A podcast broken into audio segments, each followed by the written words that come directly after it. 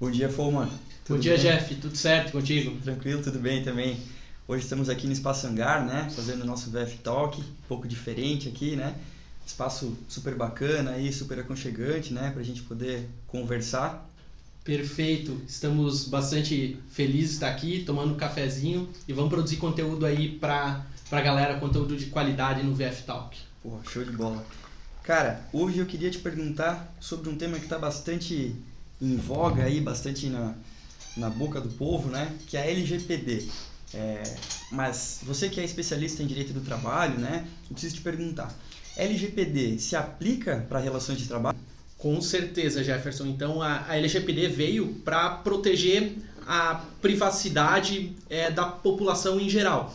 E ela se aplica a todas as empresas e não poderia ser diferente para as relações de trabalho. Então o empregador ele vai coletar diversos dados pessoais, tanto do candidato na fase pré-contratual ali no processo seletivo, quanto no decorrer da contratação e até mesmo tem que ter cuidados com os dados pessoais desse colaborador após a extinção do seu vínculo empregatício. Então a LGPD é muito importante para as relações de trabalho. Pô, muito legal. Então a gente vê que, na verdade, desde o início, até mesmo antes de começar a relação de trabalho, né, a LGPD já se aplica, né? Então, é, digamos que o RH tenha que ter até alguns cuidados, então, quando for fazer essa contratação, né? Que tipo de cuidado que, que ele tem que tomar? Perfeito, então, Jefferson. Então, no próprio processo seletivo, antes mesmo de anunciar a vaga, as empresas de RH, eles têm que tomar cuidado com os dados que eles vão solicitar para o candidato, se realmente é fundamental a solicitação desses dados. Dados sensíveis como religião, orientação sexual, entre outros, às vezes não precisam ser solicitados nesse momento e podem ser até interpretados como discriminatórios. Então é importante fazer essa análise para ver se realmente é necessário a solicitação desses dados. Além disso, é preciso definir por quais canais você vai solicitar os currículos desses candidatos se vai ser por e-mail, se vai ser por site, se vai ser por WhatsApp. O ideal é concentrar através de um único meio, porque daí se evita que esses dados, que esses currículos acabam se extraviando no decorrer dessa contratação. E também bastante importante aí é tomar cuidado com o armazenamento desses currículos após o término do processo seletivo. O candidato ele tem que ser informado sobre essa possibilidade e por qual prazo esse currículo vai ficar na base de dados dessas empresas. Tá certo. Então a gente vê que na fase pré-contratual já é muito importante a LGPD, né, para a questão dos dados do titular, do candidato.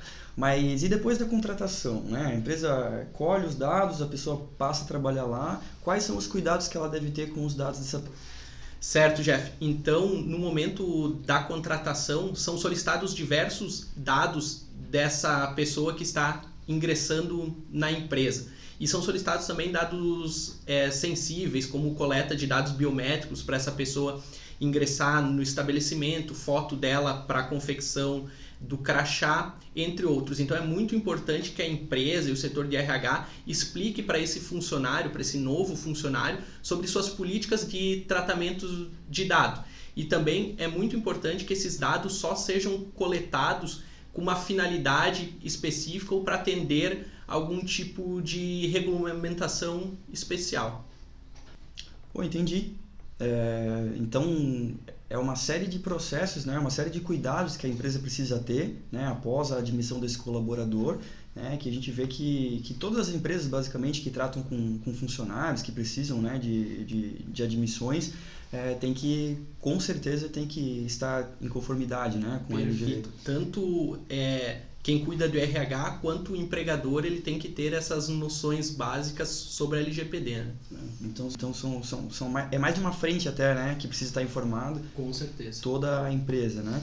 Mas isso a gente fala então de é, a gente falou do, da fase pré-contratual, da fase já do empregado, né, enquanto funcionário, mas e depois, né? Termina o contrato de trabalho, os dados continuam ali, o que que, preciso, o que, que a empresa precisa se preocupar, o que, que ela tem que fazer?